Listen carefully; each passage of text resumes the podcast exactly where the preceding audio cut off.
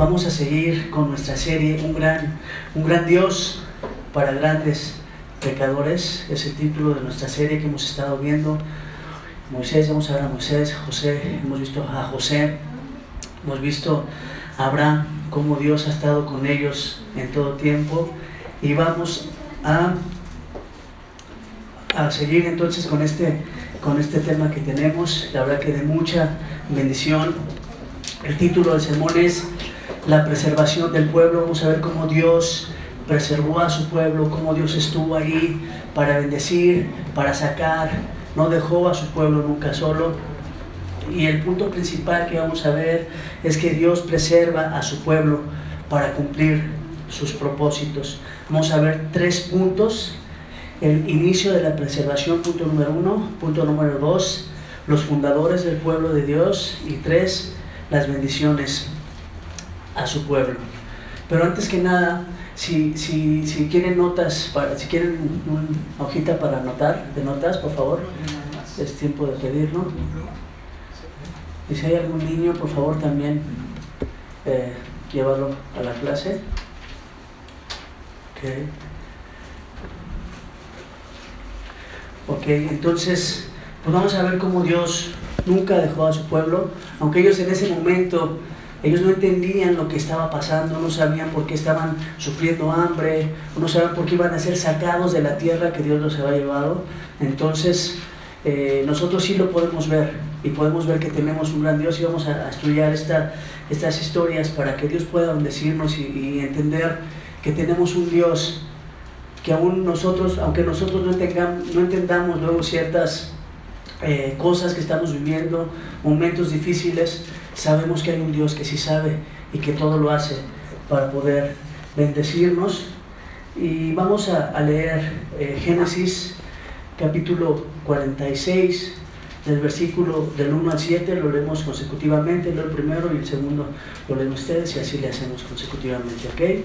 Dice Génesis 46, 1, salió Israel con todo lo que tenía y vino a Berseba y ofreció sacrificios al Dios de su padre Isaac. Entonces,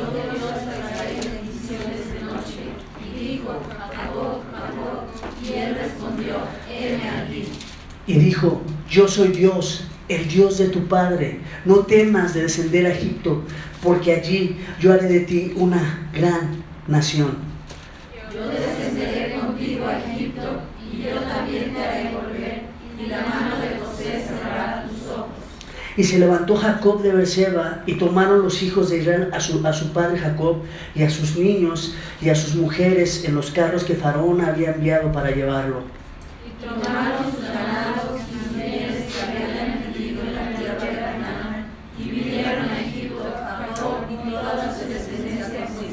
Todos juntos, sus hijos y los hijos de sus hijos consigo, sus hijas y las hijas de sus hijos, y a toda su descendencia trajo consigo a Egipto.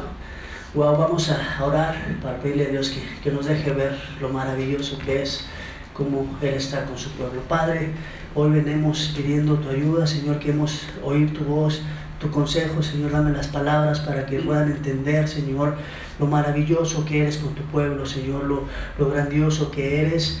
Y Señor, que puedas brillar tú, Señor, que pueda brillar, Padre, tu amor, tu misericordia para con tu pueblo, Señor. Te lo pedimos en el nombre de Cristo Jesús. Amén. Primer punto, vamos a ver cómo Dios, dentro de sus propósitos, no deja desamparado al pueblo. Imagínate cómo estaban los israelitas en ese momento que había hambre, en el pasaje que vamos a ver. Ellos no podían entender lo que estaba ocurriendo, pero Dios sí. ¿sí? Y ahorita nosotros vamos a ver cómo Dios da a un alimento en el tiempo de escasez, aún cómo Dios utiliza a Faraón para proveer a los suyos. Y aún ahí le dice, le dice a, a Jacob, haré de ti una gran nación. Y fíjate cómo dos promesas ahí se, se vienen cumpliendo. Una, una cuando le dice, yo haré de ti una gran nación. Y también cuando le dice, ¿sabes qué, Abraham? Sí, yo te voy a bendecir, pero, tú, tú, tú- pero el pueblo va a, va a llevar y va a ser cautivo, va a, llevar- va a ser llevado a Egipto y va a ser cautivo 400 años allá. O sea, dos, dos visiones que Dios había dado, dos promesas que Dios había dado, ahí, ahí se estaban cumpliendo. Tal vez ellos no entendían en ese, en ese momento lo que estaba pasando. Nosotros vamos a ver ahorita cómo Dios estaba obrando en, el, en, el, la historia que vamos a ver, unos versículos antes, dice, nos, nos, nos muestra cómo, cómo Dios tuvo un propósito con el pueblo. En Génesis 45, que no lo vamos a ver en pantallas, del 5 al 7, fíjate cómo José fue llevado, fue llevado a Egipto. Imagínate, fue vendido con los ismaelitas, fue llevado como esclavo con, con, Potifar, su esposa Potifar lo, lo, acusa injustamente, es llevado a la cárcel. Y en el momento que, él se encuentra con sus hermanos, cuando se descubre con sus hermanos, ¿sabes qué les dice? Dice, no os entristezcáis, ni os pese el haberme vendido acá, porque propósito, objetivo de Dios que ellos no entendían en ese momento, porque para preservación de vida me envió Dios delante de vosotros, pues ya habían pasado dos años de hambre en medio de la tierra. El pueblo de, de, de Israel, el pueblo de, el pueblo de, Jacob, había, había estado pasando dos años de hambre. En ese momento no había, no había comida y en Egipto había, y ahí es donde estaba José. Eh, aquel, aquel joven, aquel niño que había sido, había sido vendido a Egipto, había sido, había sido separado de sus padres, estaba en ese momento. Pero aquí vemos cuál era el propósito, cómo Dios tiene propósitos. Lo que Dios lo hace no mal lo hace porque, ah, bueno, eh, José se va para allá, se separa de sus padres. Dios tenía un propósito y aquí lo vamos a ver cómo en medio del hambre Dios, le dice, perdón, José le dice a sus hermanos, miren, no se preocupen porque para preservación me envió Dios delante de vosotros. Y él estaba preparando eh, el, el, el el plan de Dios para proveer a su pueblo y así a su pueblo de Dios y Dios cumplir sus promesas a través de José. ¿sí? Entonces vemos ahí como eh, cuando José se da a conocer a sus hermanos y Faraón lo escucha, escucha que José se dio a conocer a sus hermanos y que los hermanos de José estaban a él. ¿Qué fue lo que dijo? Lo que dijo Faraón. Hizo venir a la familia de José a Egipto. Vemos ahí el plan maravilloso de Dios, cómo Dios provee, cómo Dios cuida, cómo Dios tiene propósitos. Aunque ellos no lo vieran y, ellos estaban sufriendo de hambre en ese momento, el padre de José había sufrido mucho cuando fue separado de su hijo, pero vemos aquí los planes de Dios. En Génesis igual 45, esto lo digo todo como contexto para poder entender mejor nuestro pasaje. Génesis 45, 16, y dice, y oyó la noticia en la casa, y se oyó la noticia en la casa de Faraón diciendo, los hermanos de José han venido y esto agradó en los ojos de Faraón y de sus siervos. Y dijo Faraón a José, di a tus hermanos hacer esto, cargar vuestras bestias e ir, volver a la tierra de Canaán y tomad a vuestro padre y a vuestras familias y venid a mí, porque yo os daré lo bueno de la tierra de Egipto y comeréis de la abundancia de la tierra. Como Dios tiene, cuida a su pueblo. Como Dios bendice a su pueblo aún con gente extranjera, con Faraón. Y Dios ahí metiendo a su pueblo para bendecirlo. Y dice más adelante, Dice, y tú mandas hacer esto, toma, toma, toma, tomaos de la tierra de Egipto carros para vuestros niños y vuestras mujeres y traed a vuestro padre y venid. Y no os preocupéis pues por vuestros enseres, porque la riqueza de la tierra de Egipto, fíjate lo que dice ahí, porque la riqueza de la tierra de Egipto será vuestra para el pueblo de, para el pueblo de Dios. Wow, vemos cómo Dios obra, cómo Dios bendice, cómo Dios tiene cuidado, aunque nosotros no podamos entender. Jacob no entendía lo que estaba pasando. José apenas lo estaba entendiendo, cuál era el propósito por el cual Dios lo había metido ahí, ¿verdad? Y vemos cómo Dios tiene cuidado de su pueblo. En Génesis 21 dice, hicieron así los hijos de Israel y les dio José carros conforme a la orden de Faraón y les suministró víveres para el camino. Vemos la historia la historia de, del pueblo de Egipto, cómo Dios, cómo Dios mueve eh, eh, los lazos para que se puedan cumplir esos propósitos, cómo Dios bendice. Y aquí, aquí empieza la historia de la que vamos a ver el día de hoy. Y en Jeremías 29 vemos un, texto muy precioso que dice, porque yo sé los pensamientos, los pensamientos que tengo acerca de vosotros, dice Jehová, pensamientos de paz y no de mal, para daros el fin que esperáis. Eso es lo que debemos de entender cuando nosotros, ahorita como el pueblo de, de Israel, ellos no entendían. Pero si tenemos presente este texto, la verdad que nos va a ayudar mucho en nuestro peregrinar. Dice, porque yo sé los pensamientos que tengo acerca de vosotros, pensamientos de paz y no de mal, para daros el fin que esperáis. ¿Sí? Entonces, vamos a ver nuestro primer punto, ¿sí? que es el inicio de la preservación. De la preservación cómo Dios preservó a su pueblo para cumplir sus propósitos, para bendecir y aunque a través de, preservar la vida de este pueblo, porque si no los llevaba a Egipto iban a morir. No había, no había opción, era la única salida que tenían, los llevó ahí y el pueblo pudo vivir y pudieron y pudo aún cumplirse la promesa de Dios de ser una gran nación. Y aún a través de eso el Mesías vino, a través de Judá, a través de esos hombres que entraron a esa tierra y vamos a ver algo bien importante, que dentro de esta preservación, vamos a ver la actitud que tuvo Jacob, Israel, que es el mismo. Jacob, Israel tuvieron esta, esta, esta actitud delante de Dios, consultaba a Dios, Israel, Jacob, pedía la dirección de Dios, dependía de Dios. Eh, y, esta, y esta vez que iba a tomar una decisión importante de salir de la tierra donde estaba, para ir a Egipto, no sabía lo que iba a pasar, pero vamos a ver qué actitud, qué actitud fue la que tomó él, consultando a Dios, aún buscando la instrucción de Dios. Y fíjate aquí, vemos cómo siempre, si vemos eh, en la historia de Jacob, siempre buscó el consejo de Dios y esta no iba a ser la excepción. Cuando él fue llevado a Aram, cuando huyó de su hermano porque había recibido la bendición con engaños, la bendición de su padre Isaac, él huyó de, la tierra donde él estaba y se fue a Aram. Y fíjate, no vamos a ver estos textos en las pantallas, está en Génesis 28, 13, pero vamos a ver cómo él consulta a Dios en todo momento.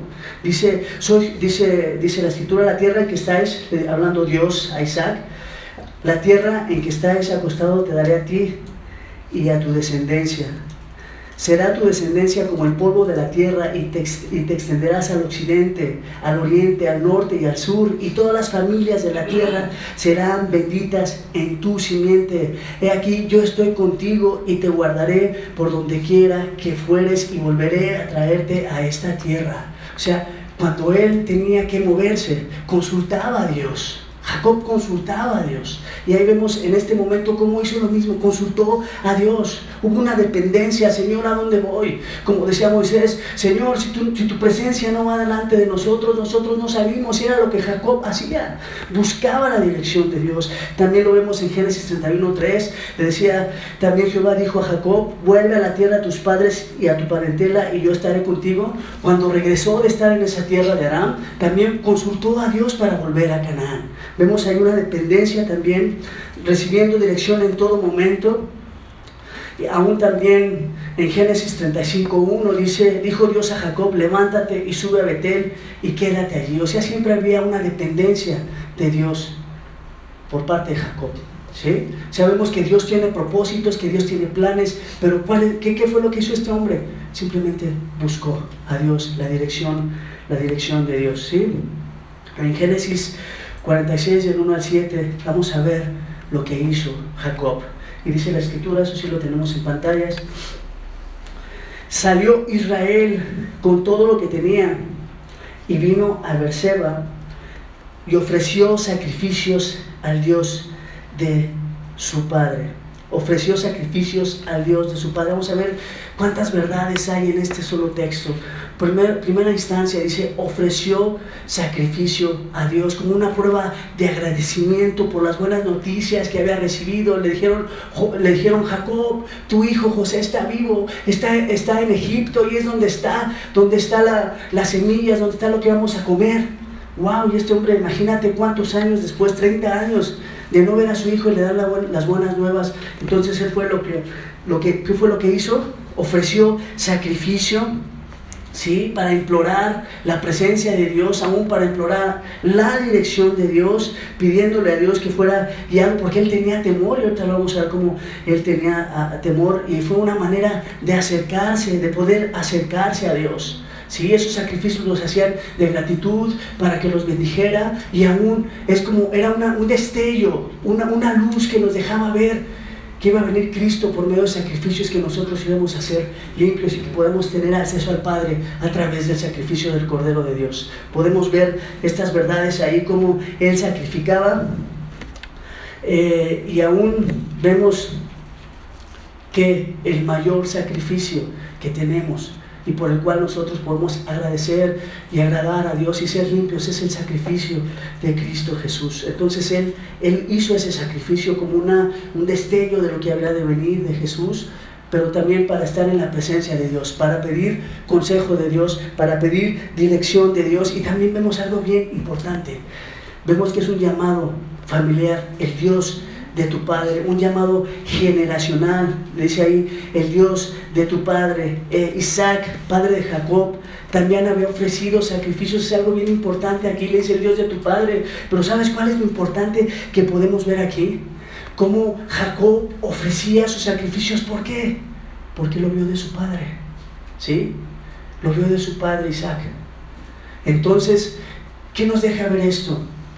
Que nosotros nosotros como padres, el cristianismo que nosotros llevemos, como busquemos a Dios, como busquemos la dirección de Dios, es lo que nuestros hijos van a vivir, es lo que nuestros hijos van a seguir. No busquemos más.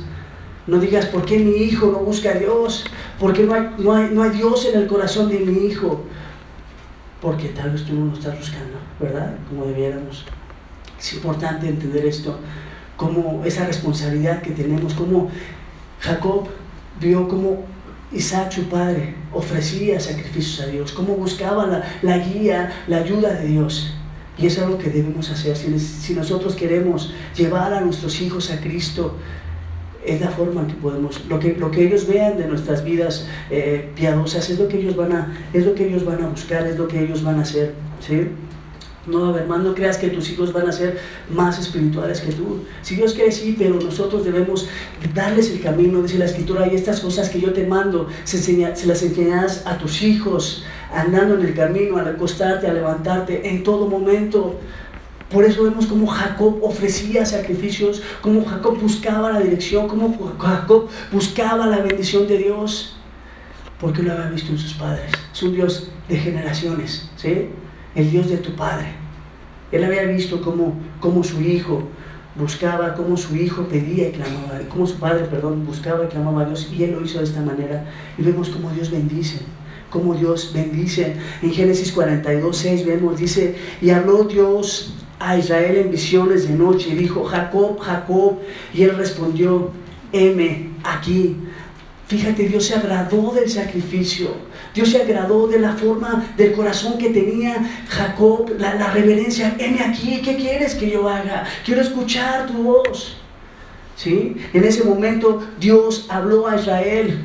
¿Por qué? Porque él lo buscaba, porque él quería la dirección, porque él buscaba esa dependencia de Dios. Aún sabemos que Dios es soberano, que Dios bendice, que Dios, que Dios da, pero ¿Cuál es la actitud que nosotros debemos tomar? Buscar a Dios. Decir aún como Jacob, heme aquí, habla Señor que tu siervo oye. Que dice, y habló Dios a Israel de noche. Y fíjate lo que le dijo. Y dijo, yo soy el Dios de tu Padre. No temas de descender a Egipto, porque allí yo haré de ti una gran nación. Dios responde a Jacob. Dios responde a Jacob. Jacob lo buscó. Dios le dice, no temas no temas porque yo voy contigo. No temas porque yo tengo propósitos para ti, porque yo te voy a sacar. Tal vez tú en este momento no estás entendiendo lo que está pasando, pero estos planes, esto que estoy haciendo con el pueblo, es para preservación, como lo hemos visto. Para bendecirte, para cumplir mis propósitos en ti.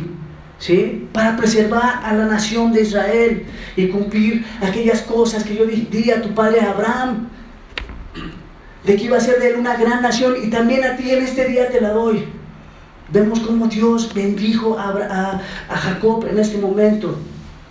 Jacob estaba temeroso porque él dice, no temas en descender a Egipto, porque esto es de parte de mí, porque yo quiero llevarte allá, porque allá te voy a hacer una gran nación y allá te voy a multiplicar y allí te voy a apacentar. Es lo que Dios le dice a Jacob en este pasaje. ¿Sí? Y Dios confirma, ah, Dios confirma esa, esa partida de, de, Canaán de, parte de Jacob para llevar al pueblo, al pueblo a Egipto, ¿Para qué? Para preservarlo del hambre que había y aún para que se cumpliese la otra parte que le había dicho a Abraham, que iba a ser llevado cautivo 400 años. ¿sí? Entonces, Jacob es llevado a Egipto, pero también tiene una gran promesa, la misma promesa que le dio a su padre y que ya se estaba cumpliendo, porque entraron 70 a Egipto, ¿sí? Y, pero a Jacob le dice, haré de ti una gran nación. Le muestra el propósito de su viaje, le da seguridad a Jacob, las promesas y, las promesas de Dios y las bendiciones cumpliéndose en ese preciso momento. Una gran nación estaba, estaba por salir de ahí. Como te dije en un principio, 70 entraron, 70 entraron a Egipto, pero ¿sabes cuántos salieron de Egipto? 600 mil, juntando, contando a puros varones. ¡Wow! La promesa de Dios cumpliéndose. Le dice, yo ahí te voy a multiplicar. Vemos cómo Dios Dios cumple su palabra, aunque Jacob no entendía. Jacob no, entendía por qué José había separado, había sido separado de él, por qué había hambre en Egipto, perdón, en, Canaán. Pero en ese momento le dice, no temas porque yo ya te voy a bendecir. Y vemos en Génesis 46, 4, dice, yo descenderé contigo a Egipto y yo también te haré volver y la mano de, de José cerrará tus ojos. O sea, le dice, no temas, mira porque yo voy a estar contigo. La presencia protectora de Dios iba a estar y garantizaba la bendición a Jacob en ese momento. Dios iba a bendecirlo, nada le iba a faltar y la constante presencia de Él estaría con Él. Y Dios lo dejó solo en, este, en ese viaje. ¿sí? Vemos cómo Dios siempre cuidó a su pueblo. No le faltó nada aunque parecía difícil y no, imagínate que no tuviera que comer y le dicen, le manda a sus hijos, ¿sabes qué? Vayan a buscar porque no hay comida aquí. ¡Wow! ¡Qué difícil! Pero, pero Dios tiene un plan. ¿sí? Es lo que nosotros podemos, podemos visualizar nuestras vidas y, vemos, y luego vemos las cosas oscuras. Pero Dios te dice, no temas porque yo estoy contigo. Si tú has confiado en Dios, Dios te dice, mira, Así como yo estuve con Jacob cuando lo saqué, cuando lo introduje a Egipto y cuando lo saqué, así yo también voy a estar contigo, te dice Dios. No temas porque yo soy tu Dios que te esfuerzo, que yo, yo estoy viendo tus necesidades. ¿Sí? Pero hay veces que nosotros no entendemos qué es lo que está pasando, pero Dios sí. Y Dios quiere darnos dirección, quiere darnos sabiduría para, para, para, para afrontar los problemas de esta vida, para caminar. Él sabe cuál es tu necesidad. Pero así como lo hizo con Israel y así como proveyó en cada momento a su pueblo, hoy tú eres parte del pueblo de Dios. Y lo mismo, lo mismo, lo mismo Dios nos da el día de hoy. Dios no ha cambiado. Él no es hijo de hombre para que mienta, ni es hijo de hombre para que se arrepienta. Y Dios dijo, he aquí yo voy a estar, ¿qué? Todos los días con vosotros. ¿Hasta cuándo? Hasta el fin del mundo. Es algo que si nosotros confiamos en esas promesas, vemos cómo Dios las cumplió. Ellos no entendían, tal vez nosotros, tú y yo, no entendamos qué está pasando, por qué tantos problemas, por qué tantas, eh, tantas cosas que las vemos oscuras. Pero Dios te dice, no temas, porque yo sé lo que estás pasando. Entonces vemos que Dios es bueno, que Dios eh, aún quiere enseñarnos, ¿sí? pero es necesario que nosotros busquemos conocer esa voluntad de Dios, la actitud que tuvo Jacob de, dependencia, de buscar a Dios, de, rendirse a Dios, de hacer esos altares a Dios. Y hoy también Dios quiere que tú y yo volvamos y hagamos, hagamos eso. Que Dios nos quiere bendecir, sí, claro, pero necesitamos estar en Cristo, necesitamos esa, esa, esa dependencia de Dios, ¿sí? Dios tiene hermosas bendiciones, pero necesitamos Señor, bendíceme, no salgas, decía, decía Moisés, Señor, nosotros no salimos a la guerra si tú no vas delante de nosotros. Sí, necesitamos esa, esa, esa, esa actitud. Sí, aún también le dijo a Jacob, mira, no temas porque vas a morir en paz y tu hijo aún va a estar en el lecho de tu muerte, le va a cerrar tus ojos. Y vemos y dice, yo te haré volver a la tierra a la tierra de Canaán, a la tierra prometida, y vemos que también Jacob fue llevado a, a Macpela, en la tumba de Macpela, donde fue enterrado eh, su padre y su abuelo, Abraham e Isaac. ¿Cómo las promesas de Dios se cumplieron? lo podemos ver ahí como, como Dios es bueno. Y fíjate lo que le dicen en Génesis 46, 5. Y se levantó Jacob de Berseba y tomaron los hijos de Israel a su padre Jacob y a sus niños y a sus mujeres en los carros de Faraón, que Faraón había enviado para llevarlo. Y tomaron sus ganados y sus bienes que habían adquirido en la tierra de Canaán y vinieron a Egipto, Jacob y toda su descendencia consigo, sus hijos y los hijos de sus hijos consigo, sus hijas y las hijas de sus hijos, y a toda su descendencia trajo a Egipto. Una vez que Jacob supo que eso era de parte de Dios, porque ya había consultado a Dios, porque ya había pedido la dirección de Dios, ¿qué fue lo que dijo Jacob? Vámonos, ¿sí? O sea, él no se quedó, dijo, vamos. Y Jacob siguió adelante, no sin antes haber consultado a Dios.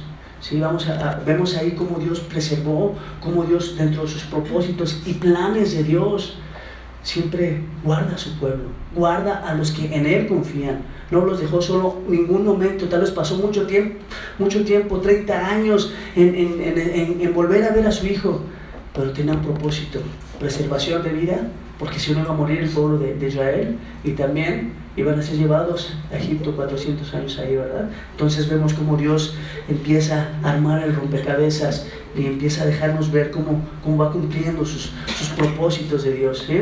El punto número dos que vamos a ver, los fundadores, los fundadores del pueblo. ¿sí?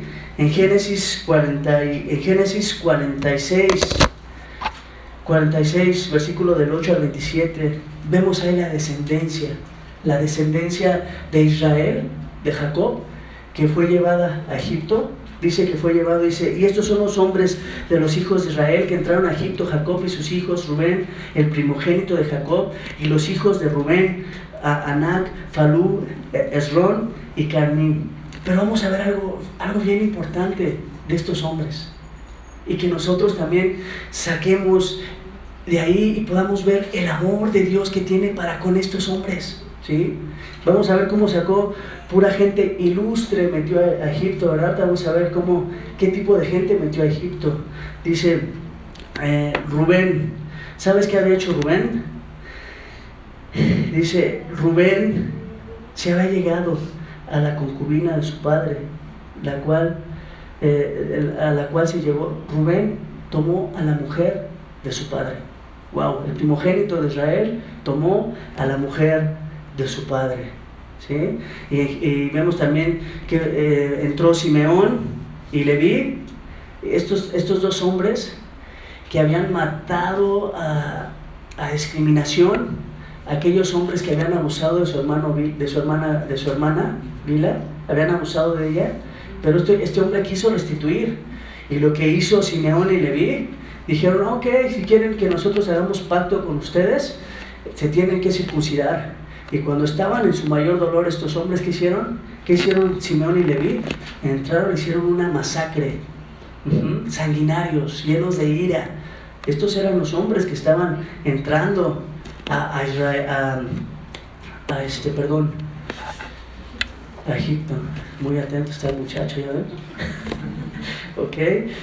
Entonces vemos la clase, pura gente ilustre estaba entrando ahí, ¿verdad? También en el 46, 12, y los hijos de Judá.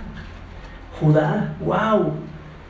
Dijera, sí, son los hijos de Israel, son los hijos de la promesa, las doce tribus. Pero vamos a ver cómo Jacob, fíjate, Jacob, Jacob tomó a la mujer de su hijo ¿sí? Tomó una ramera, esta mujer, como no, como no le había dado a su, a su hijo, a su hijo que le tenía que dar el menor, eh, esta mujer se disfrazó de, de, ramera y la tomó Judá. ¿sí? O sea, Judá tomó una ramera que era su nuera y tuvo un hijo. Con Tamar se llegó y vemos, wow, ese era, ese, era Judá. ¡Wow! Qué, qué, gran ejemplo tenemos de parte de ellos, ¿no? Estos, esta era la gente a la que Dios estaba bendiciendo. ¿Sí? Y también los demás, ¿se acuerdan que cuando vendieron a José? ¿Sí? Estaban todos los, los, diez, porque todavía no estaba Benjamín con ellos, pero los diez consintieron en, vender, en, venderlo. Y Judá fue el que dice, no, pues sabes qué, pues que nos sirva de algo, que lo vendamos, que nos den una analita y vendámoslo a, vendámoslo a los ismaelitas. O sea, fíjate bien, bien astuto Judá, ¿verdad? O sea, todos estos varones eran los que estaban entrando ahí. Pura gente ilustre. ¿Sí? Pero ¿qué nos deja ver esto? Dios vino a llamar a quién al arrepentimiento? A pecadores. No vino a llamar a perfectos, a aquellos que sean golpes de pecho y dicen yo soy santo, no. Por lo vil y menospreciado vino Dios. Tal vez tú digas, es que, es que yo no tengo perdón de Dios, es que yo soy un pecador, es que para mí no hay salvación, es que ¿qué no ves mi vida? Soy de lo vil, no entiendo, soy necio. Pues Jacob, Simeón, Rubén, Leví, Judá, cualquiera de ellos, ¿cuál quieres? eran peor o igual que tú y que yo. Pero Dios los perdonó y Dios los bendijo. Y hoy día Dios quiere hacer lo mismo contigo. ¡Wow! ¡Qué Dios tan precioso tenemos! Ese es el Dios de las promesas. A esa gente estaba metiendo a Egipto, a esa gente Dios estaba bendiciendo. ¿Sí? Claro que, que Dios nos quiere limpiar. Ya no quiere que seamos como antes, pero sí quiere bendecir a todos a todos. Dios no, no quiere decir, a ver, a ti sí, a ti no, no. Dios quiere bendecir. Romanos 5, 8 dice, mas Dios muestra su amor para con nosotros, que aun siendo pecadores, que Cristo murió por nosotros. Cristo quiere salvar, Cristo quiere bendecir. Vemos cómo Dios es bueno. Juan 3, 16, porque de tal manera amó Dios al mundo que ha dado su Hijo unigénito para que todo aquel que en él cree no se pierda, mas tenga vida eterna. Ese es el Dios que tenemos. ¿sí? Segunda de Pedro 3.9, el Señor no retarda su promesa, según algunos la tienen por tardanza, sino que es paciente para con nosotros, queriendo que, que ninguno perezca, sino que todos procedan al arrepentimiento. Wow, tenemos un Dios magnífico que te quiere salvar, que no quiere que te pierdas, que quiere que escuches cómo sacó y preservó a su pueblo, cómo cumplió sus promesas, cómo bendijo al pueblo y lo mismo quiere hacer contigo el día de hoy. Ese es el Dios. Y Dios no, es, Dios no tiene sombra de variación, es el mismo de ayer, de hoy y por los siglos de los siglos. Ese es el Dios que tenemos. ¿Sí? Quiere transformarnos, claro, no quiere que nos quedemos ahí, que, ah, no hay problema, que Dios ya me escogió, que Dios, que Dios me va a bendecir, sí, Dios te va a bendecir, pero quiere que seas renovado, pero que se, quiere que seas transformado. Mira a la gente que Él bendijo, para que tú digas, no, para mí no hay salvación, no, yo no tengo oportunidad de Dios, no, sí tienes oportunidad, porque Dios nos los deja ver en su palabra que quiere bendecirte, que quiere salvar, ¿sí? Que quiere perdonar tu pecado, porque de tal manera amó Dios al mundo que ha enviado a su Hijo para salvarnos, para limpiarnos por medio de su sangre, de su sacrificio. Y tal vez es que yo he sido un necio, sí, pero hoy es el día que Dios quiere transformarte. Hoy. No esperes a mañana. Dios quiere hoy bendecir tu vida, transformar tu vida. Porque no lo deja ver. Lo deja ver a, través de su palabra como ama ¿Cómo te ama? ¿Cuántas veces te ha hablado? ¿Cuántas veces te ha levantado? ¿Cuántas veces has fallado? Y sin embargo, Dios te levanta y dice, no temas, gusano de Jacob, porque yo soy tu fortaleza, porque yo te guío, porque estoy contigo. Ese es el Dios que tenemos. Es el Dios que está aquí llamándote, hablándote y mostrándote. Dice, no temas porque yo voy a estar contigo y te voy a bendecir. ¿Sí? A esa gente metió a Egipto.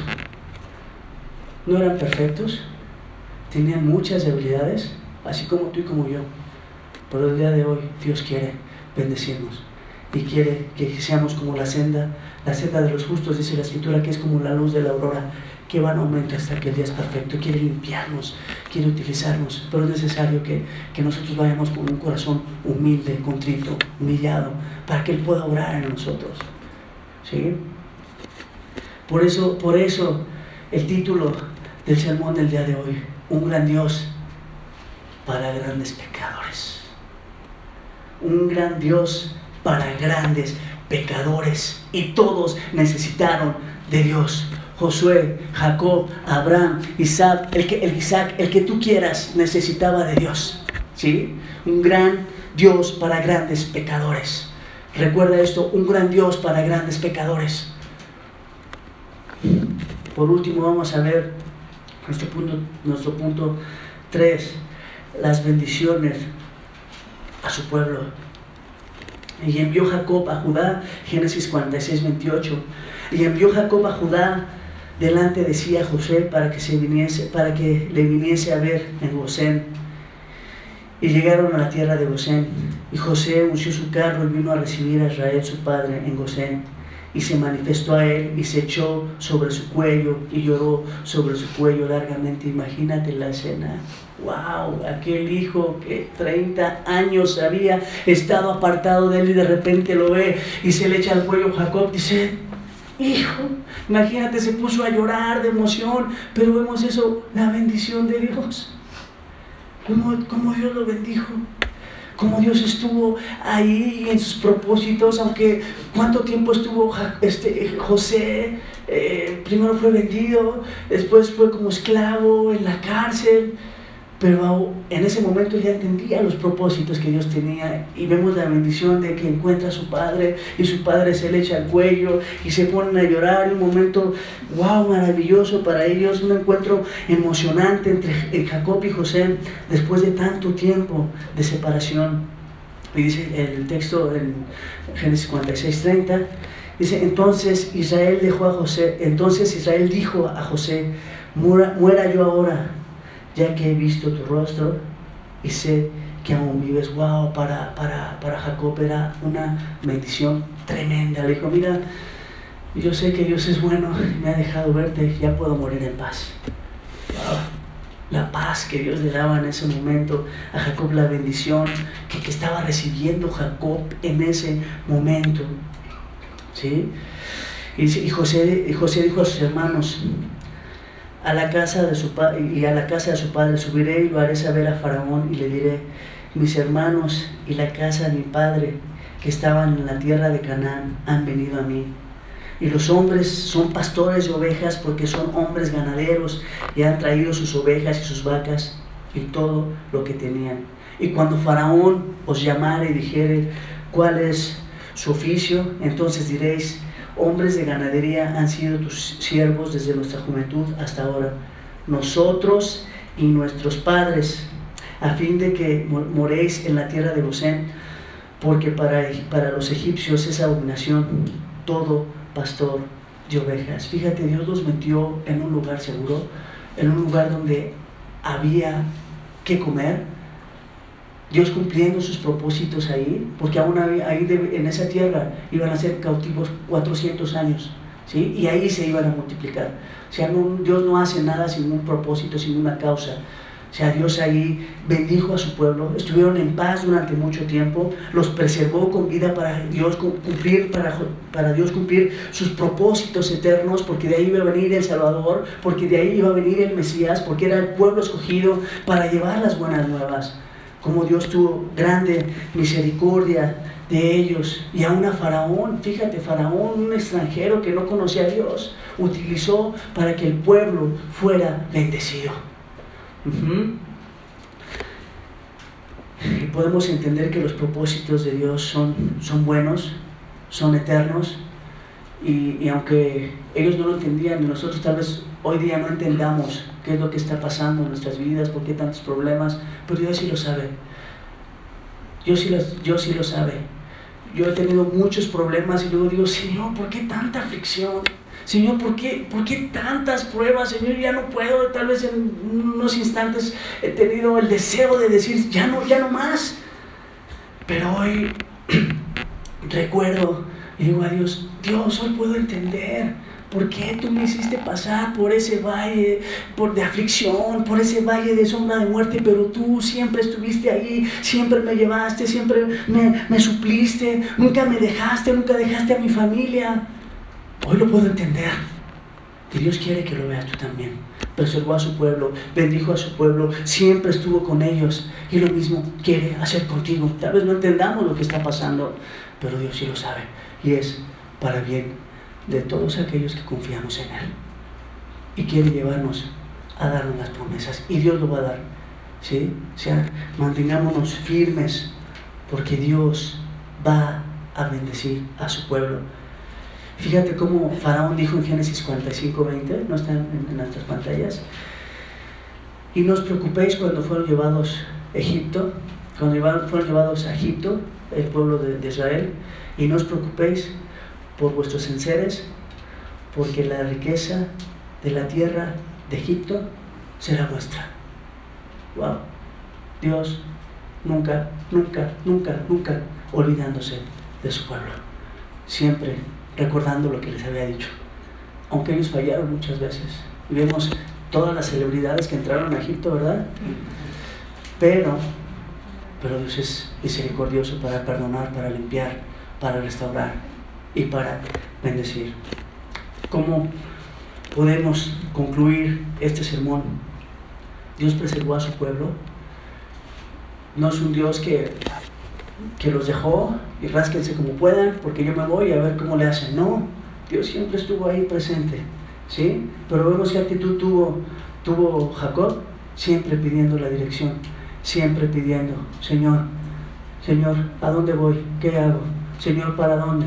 ¿Sí? Es un ejemplo que nosotros tenemos. Señor, dame dirección. Señor, ¿cuál, ¿cuál es el camino que quieres que yo tome? Señor, ¿esto es de parte tuya o no?